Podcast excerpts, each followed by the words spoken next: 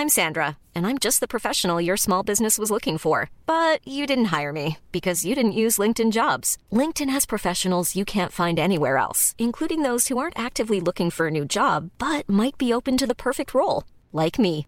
In a given month, over 70% of LinkedIn users don't visit other leading job sites. So if you're not looking on LinkedIn, you'll miss out on great candidates like Sandra. Start hiring professionals like a professional. Post your free job on linkedin.com/people today. Heraldo Podcast, un lugar para tus oídos. Es una serie que también a- el nombre dice Sex Education y no es corriente.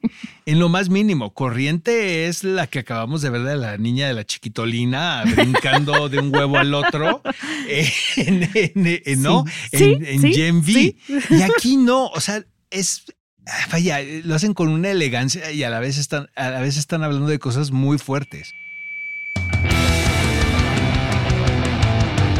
Guía del hater.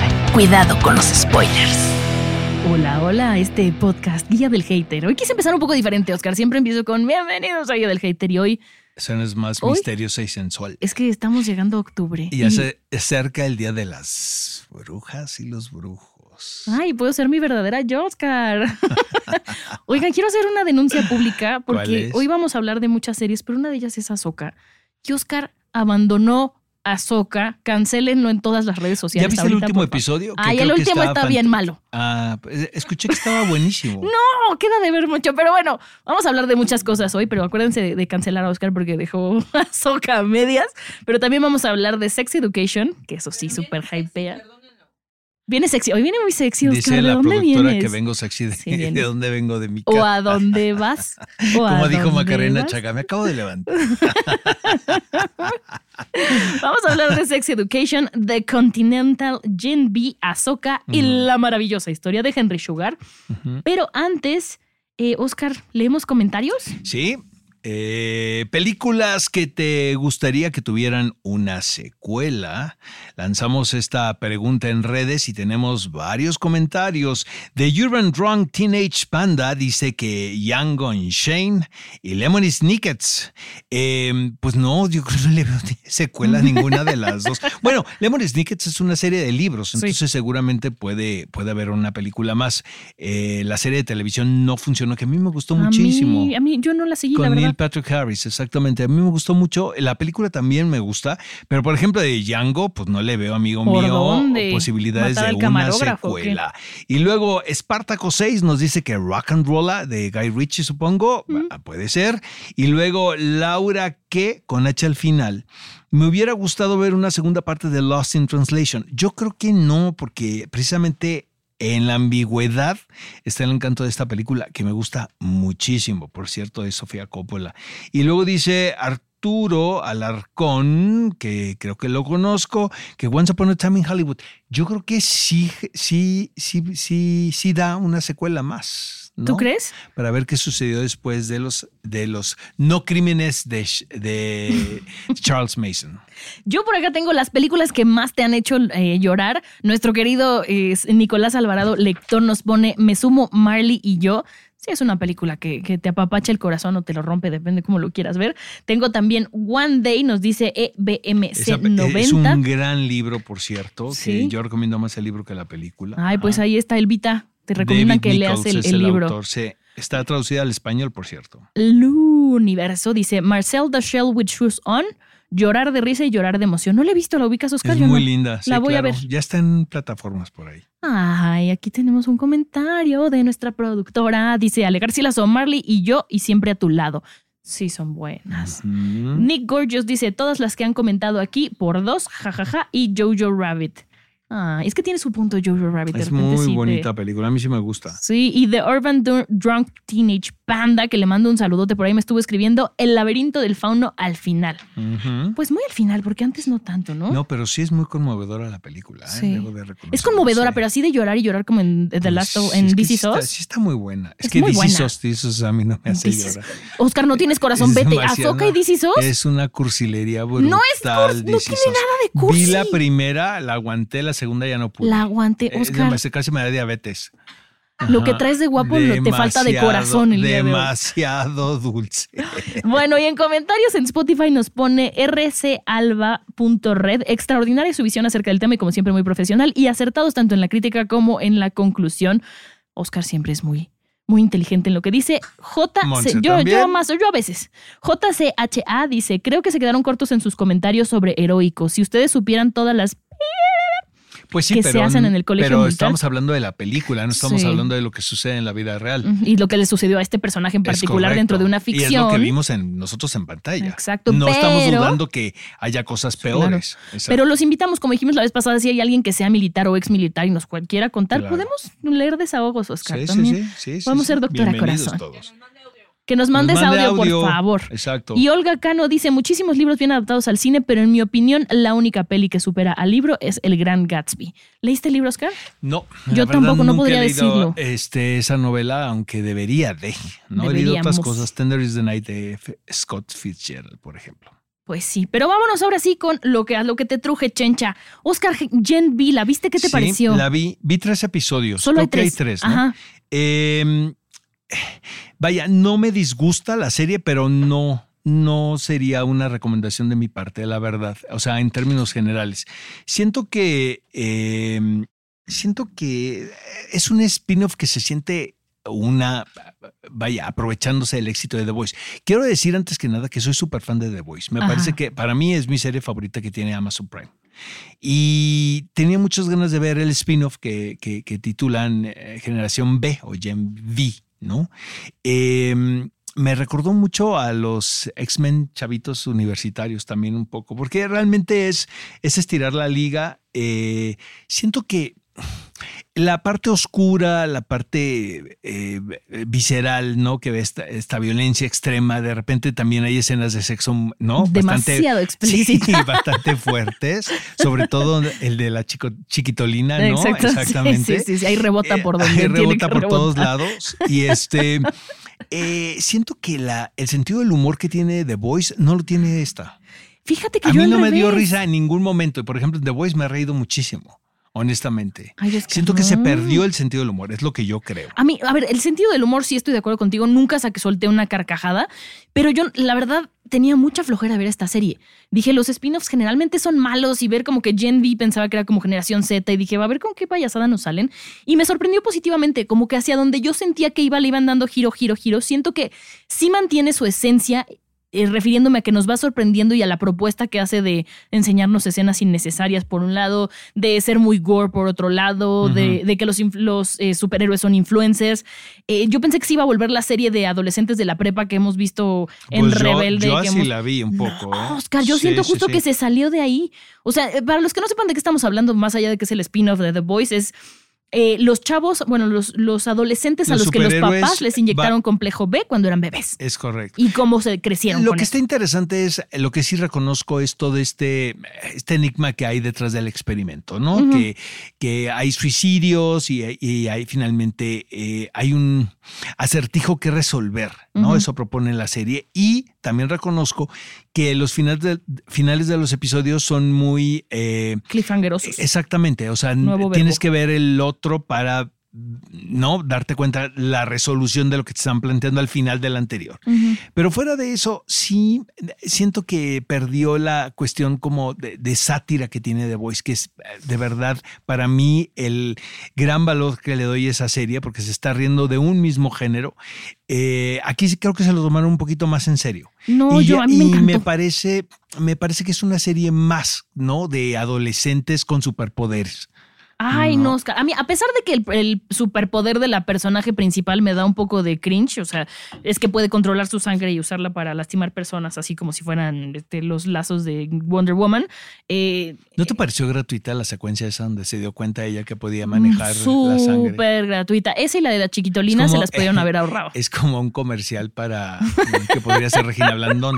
Le mando un fuerte saludo a Regina. Le mandamos un beso. Pero este sí siento que es como muy a huevo, ¿no? Esta cosa de vamos a choquear. Pero por eso te digo, yo empecé y dije, ay, qué flojera. Y luego sí, la aceptaron en tal escuela, ay, qué flojera. Pero me fue sorprendiendo. Yo sí la recomiendo. Yo digo que sí la vean. Bueno, es importante decirles que está desarrollada la serie por Eric Krip- Kripke, eh, Ivan Goldberg y Craig Rosenberg, que son los mismos productores ejecutivos de The Voice.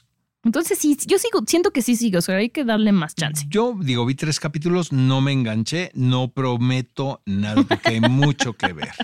La siguiente de la que les vamos a platicar es The Continental, esta serie que está eh, ambientada en, las peli en el hotel de las películas del mundo de John Wick. Em, me gusta mucho lo que pretende, me gusta lo que intenta, pero no estoy segura de que acabe de entregarlo. Ustedes saben que yo no soy el target de John Wick, las veo, me parecen muy buenas, pero a mí tanto madrazo de repente me cansa. Y Mel Gibson, si bien me parece que es un buen actor en Arma Mortal y tal, aquí no le creo lo macabro. O sea, como que me falta de, de, convencer un poco. A ti, Oscar, te encantó, seguro. Sí. Ya lo sabía. Sí, sí me gustó mucho. No, vaya, no es una serie perfecta definitivamente. Siento que tiene un problema que es la fragmentación. Son, desde mi punto de vista, son como tres películas, porque son tres episodios, es una miniserie. De más de una hora. Exactamente. Bueno, el primero creo que dura una hora y media, de hecho. Pero yo estaba realmente muy atento porque sí captó mi interés. Ahora, yo sí soy súper fan de John Wick. Y como ejercicio para crear este génesis, génesis de la saga, me parece fantástico porque eh, entiendes muchas cosas que cuando ves las películas de Keanu Reeves las das por hecho, ¿no?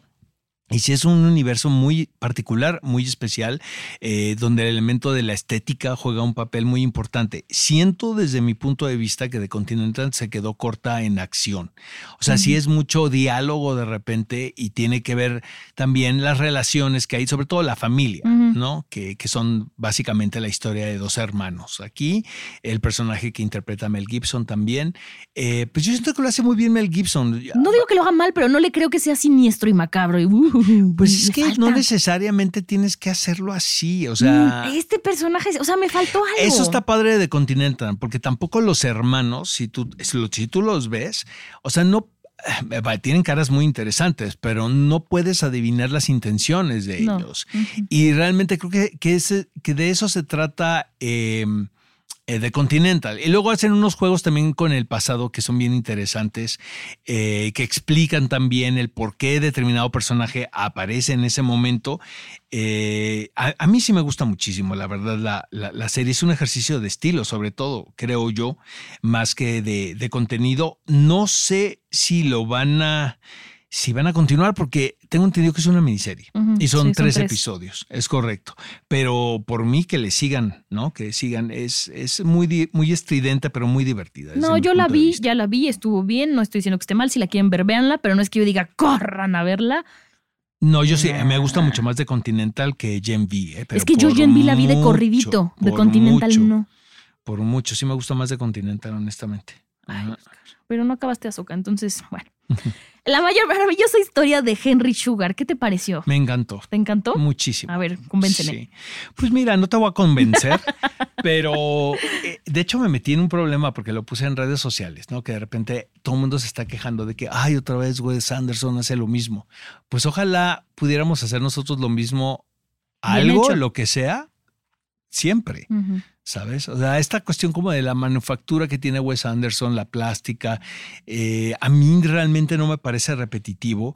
Eh, pero lo más interesante de este cortometraje, amigos, que podemos ver en Netflix, eh, la maravillosa historia de Henry Sugar. Por cierto, hay tres cortos más que no he tenido la oportunidad de ver.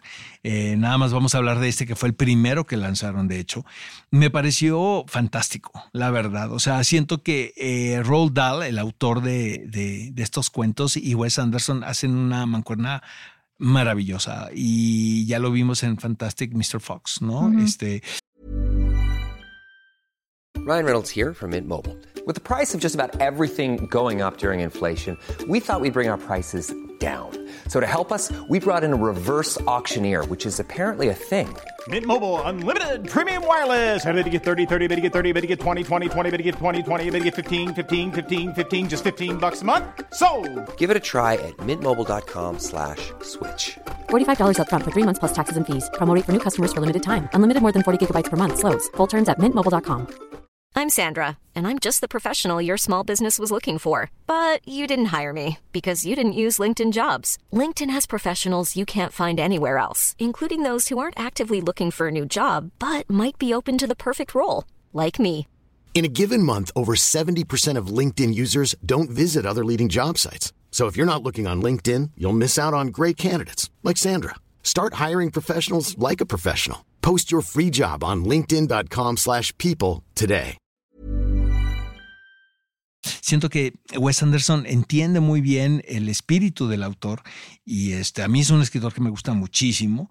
Eh, eh, es, ah, pasa algo curioso, Mon, a mí viendo este cortometraje que es 40 minutos, siento que vi una película. O sea, y eso es una sensación. Por ejemplo, vi, acabo de ver la de Almodóvar también y me gustó, pero sí, es un cortometraje y ya. Y con lo de con lo de Wes Anderson no, o sea, son 40 minutos realmente que te están contando una épica porque son pasan muchísimo tiempo, son muchas décadas y todo es a partir del supuesto que es muy ingenuo, que es de un hombre que está buscando un truco para hacerse rico y para esto está excelentemente actuado por Benedict, Benedict Cumberbatch está y Ben. Kingsley, Ben Kingsley y Ralph también. Fiennes, ¿no? Que están fantásticos. Yo, la verdad, recomiendo muchísimo la mar- maravillosa historia de Henry Sugar. A ti no te gustó tanto, ¿ah? Mira, me gustó, pero insisto, me pareció lo mismo que la última película que vimos de Wes Anderson. Siento que es un gran ejercicio actoral del actor y la no, Diana. pero sí me gustó más el está cortometraje está que mucho Asteroid mejor realizado. No, a ver, sí, sí, por sí mucho. está mucho mejor entregado. Esta sí le diría a alguien, si te gusta Wes Anderson, vela. Asteroid City le diría, "Ah, ah, ahórratela y sigue siendo fan de Wes Anderson. Pero insisto, me parece un ejercicio actoral muy interesante del actor y la Diana de entro, salgo, pongo, que para los actores es un gran reto, está muy bien hecho, pero no sé si es necesario filmarlo y que nosotros lo veamos. La historia es buena, cómo está hecho, todo está bueno, pero siento que no, que no va más allá. A mí me gustó muchísimo. Yo, a mí me parece que es el mejor trabajo de Wes Anderson desde el Hotel Budapest. ¿eh? Es que Hotel Budapest Ujú. sí fue muy bueno. Para mí me gustó muchísimo el cortometraje. Véalo. Y quiero ver los Estéticamente está siguientes muy cortos, bonito. ¿eh? La verdad, tengo muchas ganas de ver el, el resto de los cortos. Lo que sí es que si son fans de Benedict Cumberbatch es una actuación magistral de lo que Oye, hemos Mon. ¿y qué piensas de The Creator? The Creator, a ver, desde que vi el trailer me llamó la atención. Son el tipo de películas que me gustan así como eh, futuristas, distópicas. Pero siento que, y te vas a reír, Oscar, pero ya al ser mamá no puedo tener un comentario objetivo de una película que trata de un niñito que en mi, op- mi opinión, además lo hace muy bien el actor. O sea, a mí sí me convenció y yo sí quería que, que- que lo salvaran. Creo que es una de las mejores apuestas que hemos visto este año de ciencia ficción distópica. No hemos visto tampoco muchas cosas impresionantes. Yo la disfruté mucho, Oscar. Sí se me hizo larga. Sí se me hizo larga. A ti no te gustó nada. No tanto. No me disgustó. No me disgustó, lo tengo que confesar. Eh, creo que la, o sea, también la puesta en escena eh, que Garrett Edwards es muy bueno para eso, honestamente, es muy interesante. Cuando vi el tráiler de la película, realmente se me antojó muchísimo. A mí también. Tenía muchas ganas de verla, pero ya una vez haber, habiéndola visto, sí me aburrió. La verdad, me, ab- me aburrió y me pareció demasiado... pre- es, es- es paradójico porque se trata de una película de inteligencia artificial y ¿no? de los peligros y termina por ser de lo más sosa, o sea, de lo más predecible, ¿no? Pero está Eh, bien actuada, Oscar. Yo sí la recomiendo esta. Pues, eh, o sea, tampoco creo que sean los personajes para los actores. Ay, está, está este actor, el John David Washington, que lo hace muy bien, hace la verdad, bien. como el, como el protagonista. Ya lo habíamos visto. A mí Tenet, por ejemplo, me gusta. Sé que es una película que la gente Complicada. la gente exactamente se divide, se divide la película opiniones, pero, pero a mí sí, a, a mí sí me late Tenet y creo que John David Washington es un gran eh, protagonista, pero siento que ay, hay un problema de foco con la película, Mon, desde mi punto de vista, porque no sabemos si es del peligro que implica la inteligencia artificial o si va del duelo de un hombre que está obsesionado con, con, con el amor de su vida, que, que todo el mundo le está diciendo que, que no murió. ¿no? Y él... Que eso, es, eso hubiera estado mucho más interesante que hubieran explorado eso. A mí o me sea, parece siento que... que la película al final termina por ser como un capítulo de una serie de televisión de sci-fi. Ay, no. No, no, no, no estoy de acuerdo. Yo siento que es una película que va de los peligros de la inteligencia artificial cuando no se tienen las reglas necesarias para poder controlarla, mientras un hombre lucha por reencontrarse con el amor de su vida. No siento que estén peleadas las dos cosas que propones, Oscar. A mí siento que no, o sea, ¿Que se estorban una a la otra? No, siento que al final no, a mí no me quedó claro de qué iba la película en su totalidad. O sea, ni me emocionó como película de acción, ni me apasionó como película romántica o de obsesión. ¿Sabes? Ay, me sí. pareció como me. Y es una lástima porque el marco de la película es Ajá. muy padre. Sí. O sea, todos los visuales, el, el crear este mundo distópico es bien El mundo distópico que proponen me gusta Es, un montón. es que es un gran director para hacer eso. El problema sí siento aquí es el, ¿El guion? el guion per se. Exactamente. Pero la puesta en escena sí es, sí, sí, sí, vaya, no es un despropósito la película, pero sí siento que va a pasar sin pena ni gloria ¿eh? al final. Yo sí vería una segunda parte. De esta sí me Pues gustaría que hubiera pero una pues, segunda parte. creo que ya, ya está en cines y todo, y pues como que no, no, no, no ha provocado mucho ruido, ¿no? Según yo. Bueno, yo sí he escuchado que dicen que, que es la mejor película de sci-fi. No sé si la mejor, por lo menos lo- en lo que va del año, sí. Y tenemos comentarios de audio, mi querida Ale. Hola, Mon. Hola, Oscar. Aquí reportándome desde Mérida. Muchos saludos para ustedes. Ay, tan bonito, Hola, Mérida, qué calor. bárbaro. Hace mucho Aquí con la calor, duda de qué la opinamos de las películas de Pablo Almodóvar. ¿Son tan buenas como dicen? ¿O son para mamadores? Yo la verdad es que he visto algunas y ¿De me ha gustado mucho. Almodóvar? Eh, sobre todo la de Mujeres al borde de un colapso nervioso o algo así. Y igual una donde sale Gael García, donde interpreta al hermano de un, a actor que interpreta al La hermano a su vez. Muy complicada la trama, pero creo que han sido mis favoritas. ¿Qué opinamos de ellas? Mira, eh, no, a mí sí me gusta el cine de Pedro Almodóvar. A mí ¿eh? también. Digo, unas más que otras, no puedo decir que todas las películas de Almodóvar me gustan. Eh, la de los amantes pasajeros se llama. Esa es muy pare- buena. No, la del avión, esa me pareció horrenda. A mí me gustó Oscar. me gustó. Me sale Chema Yaspic, un saludo a Chema. Pero me pareció horrible la película, la verdad. Hoy venimos en Jin Yang, Oscar. Sí, no, no, no. Mis películas favoritas de Almodóvar, hijo, es que son, pueden ser muchas. Eh, Hable con ella, es la que más me gusta, yo creo. Y luego me gusta muchísimo Todo sobre mi madre, también me parece que es bien padre. Y el cortometraje me gusta también, eh, debo de reconocerlo. Eh, pero en fin, ¿a ti? ¿Qué te- ¿Cuáles te gustan de, de Pedro Almodóvar? A mí me gustan, la verdad, no hay una que yo diga, esta no me gusta. En general. A mí los amantes pasajeros. Los amantes. sí. Ay, Oscar, por favor, tenemos otro audio, por favor. Necesitamos que Oscar. No tenemos otro audio, pero ahorita, Oscar, que estás tan sonriente y de buen humor, Ajá. Cuéntanos de Sex Education. Pues miren, date, date. Es que la verdad es una serie que a mí me divierte muchísimo, Sex Education. Es una de las series favoritas de, de, de la gente que consume Netflix, la verdad. Y siento que es de los primeros grandes éxitos que, que tuvo Netflix como creadora, generadora de contenidos. Es una serie, es que a mí el, el humor inglés me hace muy feliz, lo tengo que reconocer. Y es una serie que, eh, pues es un ejemplo de eso. Ah, vaya, traído a las nuevas generaciones, ¿no? La manera en que se relacionan los jovencitos que están en este colegio. Eh, es una serie que también el nombre dice Sex Education y no es corriente, en lo más mínimo. Corriente es la que acabamos de ver de la niña de la chiquitolina brincando de un huevo al otro, en, en- en- ¿no? Sí, en, sí, Gen V. sí. Y aquí no, o sea, es Vaya, lo hacen con una elegancia y a la vez están, a la vez están hablando de cosas muy fuertes.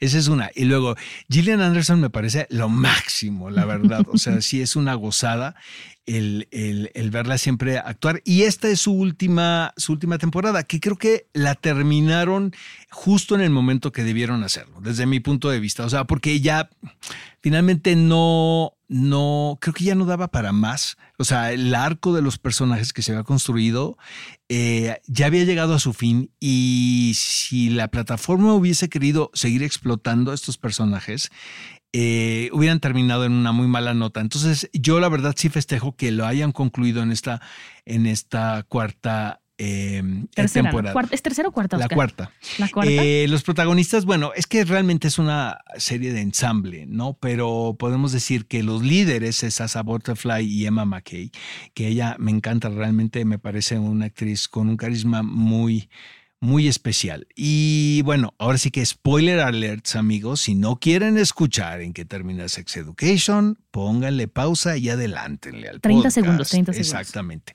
El final es fantástico porque termina en una nota semi amarga.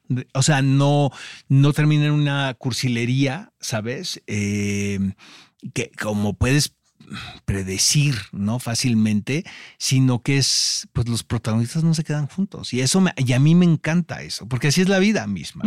Eh, tampoco es que termine en, un, en una nota fatídica o oscura o terrible, porque finalmente, como te vu- vuelvo a decir, así suceden las cosas. Ella le dan una beca para irse a estudiar a Estados Unidos y le escribe una carta al personaje de, de Asa Butterfly.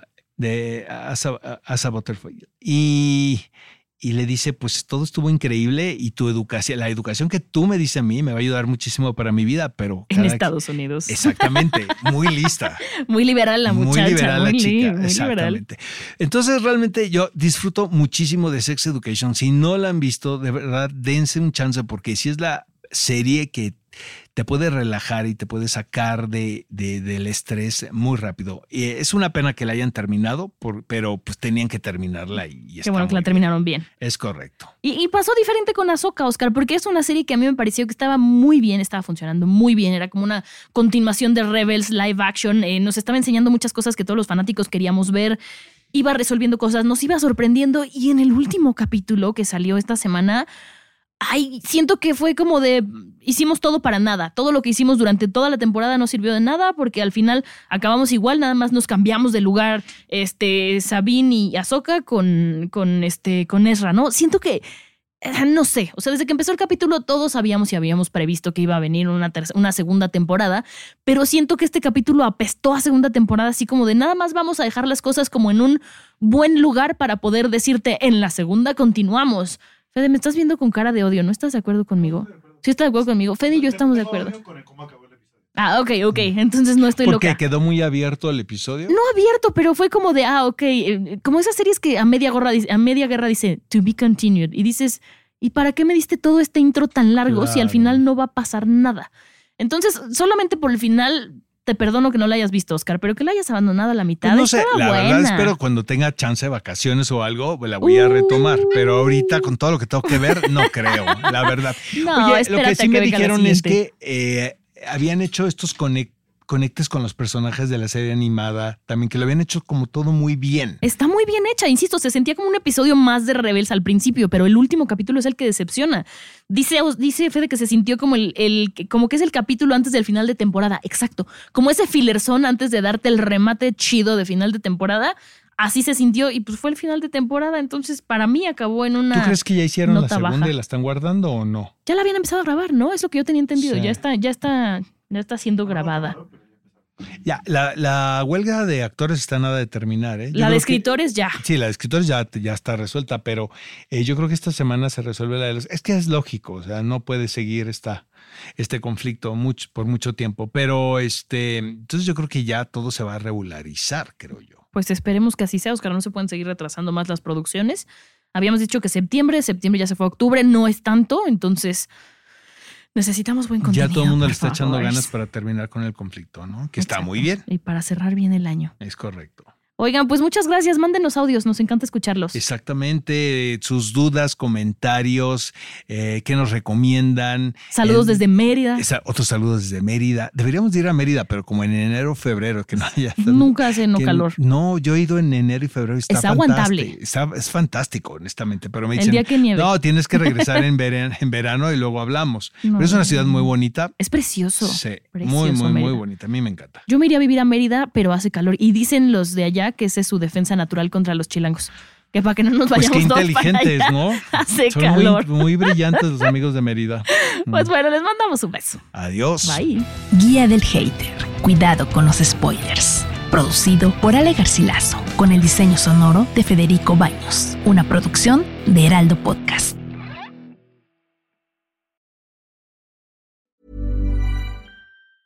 Planning for your next trip?